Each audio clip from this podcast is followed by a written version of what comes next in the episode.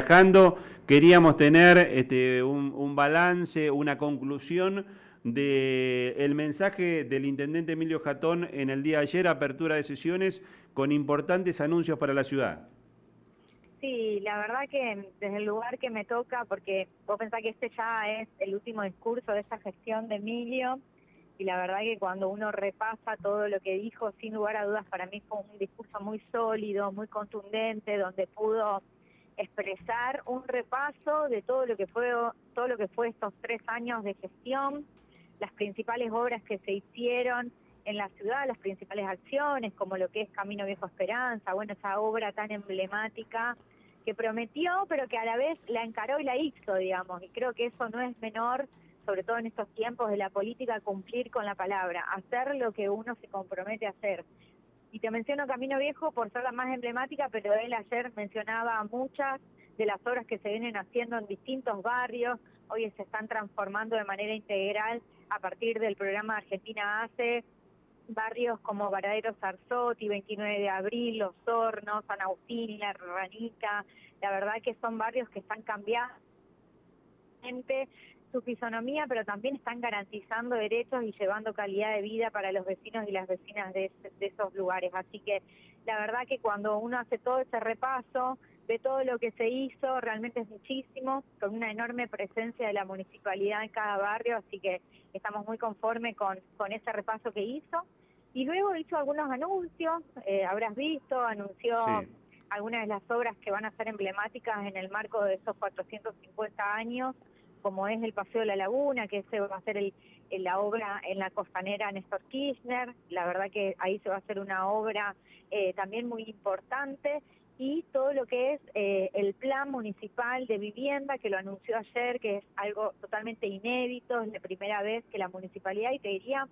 que un gobierno local, porque no hemos encontrado hasta ahora antecedentes de que un gobierno local asuma la agenda de la vivienda con lo que eso significa para la ciudadanía. Contanos un poquito cómo va a ser eso, porque em, se van a construir viviendas en la ciudad eh, con el dinero de la reparación histórica, de la deuda histórica que la provincia eh, cobró eh, precisamente em, a finales del año pasado. Sí, él ayer lo que mencionó es que se está creando el plan, todavía no hay eh, mayor información ni detalle porque es algo que se viene trabajando, pero que va a ser con los fondos que, la, que le corresponden a la ciudad por el cobro de la deuda de coparticipación. Nosotros como ciudad ya hemos cobrado eh, una determinada cantidad de bonos y este año tenemos pensado cobrar, eh, o nos corresponde, mejor dicho, cobrar el, lo restante. Todo ese fondo se va a invertir para hacer casas, para armar un plan de vivienda, se están ultimando los detalles. Pensá que nosotros el año pasado, hacia fin de año, le dimos al, al intendente una herramienta, a partir de la ordenanza de presupuesto, le dimos una herramienta fundamental, que es la participación en los fideicomisos. Así que bueno, ahora se están ultimando los detalles, va a ser algo que se va a anunciar en el corto plazo, porque bueno, también es una temática que aqueja a muchas familias, pero sobre todo a las familias jóvenes, qué sé yo, yo siempre pienso en mi generación, con todo lo que nos cuesta por ahí acceder a la vivienda, al pedazo de tierra, la verdad que es una agenda muy interesante, que es una, una gran deuda del Estado, siempre estamos esperando que se lance un, un plan nacional o un plan provincial, en general son viviendas sociales, bueno, pero este va a ser un, un plan también para que todo aquel que tenga un sueldo, que pueda pagar una cuota, pueda acceder a la vivienda. Laura, eh, la última, consultarte porque vos decías un repaso de los cuatro años prácticamente de gestión. Eh, de los tres eh, que se cumplieron, de lo que va a quedar eh, hasta el 10 de diciembre de este año, pero también en, muchos puntos dio la sensación de que el intendente está planificando un, plan a mediano y largo plazo, de que mm, él busca una continuidad de su gestión de gobierno. La, el lanzamiento de la precandidatura de, Emilio Jatón ya está confirmado, buscando la reelección en la Intendencia de Santa Fe. Mira, Fabián, lo que está claro es que, como él ayer lo dijo, nosotros venimos de tres años de gestión, con dos años de pandemia, no te olvides, prácticamente fueron dos años, y creo que se pudieron hacer un montón de cosas, pero que falta mucho. Así que nosotros como espacio político, como equipo, tenemos muchísimas expectativas de poder continuar el proyecto, porque creo que estos años no nos alcanzó para hacer todo lo que la ciudad necesita, porque ayer lo marcaba el intendente, arrancamos de un piso muy bajo, en los últimos ocho años nosotros consideramos que el gobierno anterior no realizó las obras que tenía que, realizar en los barrios y no tuvo presencia, así que nosotros creemos que hay muchísimo para hacer todavía. Lo cual nosotros tenemos muchísimas expectativas de que este proyecto continúe. Ojalá que sí, nos encantaría. Eh, eso son discusiones que todavía no están no están resueltas. Ah, bueno, ahora tenemos el cronograma electoral, veremos más cerca del cierre de lista cómo cómo se llega, son todos de los temas los que estamos discutiendo hoy políticamente, pero ojalá que, Emilio pueda continuar y lo que sin duda me parece fundamental es que este proyecto político y todo lo que estamos haciendo lo podamos seguir eh, llevando adelante. Buen día, Laura. Laura Costa te habla, ¿cómo estás?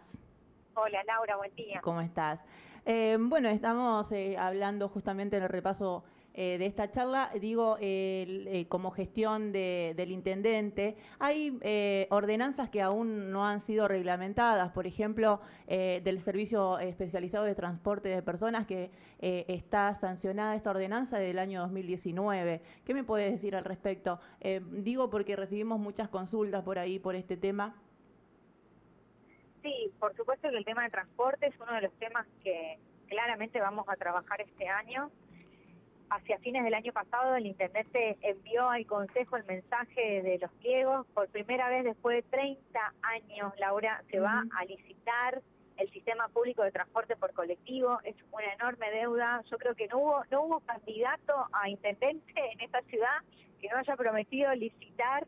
el transporte de pasajeros. Y la verdad que en eso Emilio, como siempre digo, cumple con su palabra, envió los pliegos, va a licitar el servicio porque sabemos que el servicio tiene un montón de falencias, un montón de faltas, sabemos que el servicio hay que mejorarlo y en eso estamos trabajando. Por eso esa discusión la vamos a dar en el Consejo Municipal, el proyecto ya está en el Consejo, desde el Ejecutivo ya se envió y va a ser la discusión que estaremos dando en, estos, en estas semanas. De hecho, tenemos previsto poder realizar una audiencia pública, hay una una propuesta, un proyecto de, un concejal de la oposición para hacer una audiencia pública sobre este tema. Nosotros queremos hacer la audiencia pública, queremos trabajar con el pliego, queremos dar esa discusión. Ayer escuchaba algunos sectores de, la oposición que nos decían no es el año para dar este debate porque es un año político y yo la verdad que todo lo contrario, creo que nosotros tenemos una responsabilidad con la ciudadanía. Los concejales tenemos que dar esa discusión y tenemos que afrontar los temas complejos como lo hicimos el año pasado con unidad, que fue un tema sumamente complejo, donde todo el mundo te decía, bueno, no, no le pongas discusión, déjalo así como está, ordenalo un poquito, como que nadie quiere discutir los temas a fondo, lo mismo pasa ahora con el transporte para algunos, el tema de transporte no se tiene que discutir este año y nosotros creemos que perdón, que menos menos Laura de, en este sentido del transporte para personas con discapacidad sabemos que eh, la inclusión eh, también tiene que ser no es cierto eh, un tema eh, de, debate, un tema de, la mesa también en el Consejo. Estoy justamente hablando del impedimento que tienen muchas familias a la hora de trasladarse. Sí, totalmente. Bueno, todos esos puntos sobre la accesibilidad en el sistema público están previstos en el pliego, porque la realidad es que hoy cuando vos tenés que que controlar y ordenar a las empresas de colectivos para que, por ejemplo, tengan eh, colectivos accesibles, hoy no están las reglas de juego claras, porque no se sabe cuántos coches tienen que ser, porque efectivamente no se los puede obligar, porque el contrato está totalmente desactualizado, ya te digo, hace más, hace más de 30 años. Hoy todo eso es lo que queremos discutir y queremos que las empresas de transporte tengan coches inclusivos, que se ocupe el, digamos, que se pueda dar respuesta a esta demanda y que con el, con el paso del tiempo la totalidad de los coches sean accesibles. Ese es el espíritu de este pliego y en ese sentido queremos trabajar. Laura, agradecerte como siempre la gentileza de habernos atendido. Te dejamos un saludo cordial, que tengas un buen día. Bueno, muchas gracias por la comunicación. Un abrazo, Fabián y Laura. Hasta luego. Estamos en contacto. Laura Mondino, la concejala del, del oficial.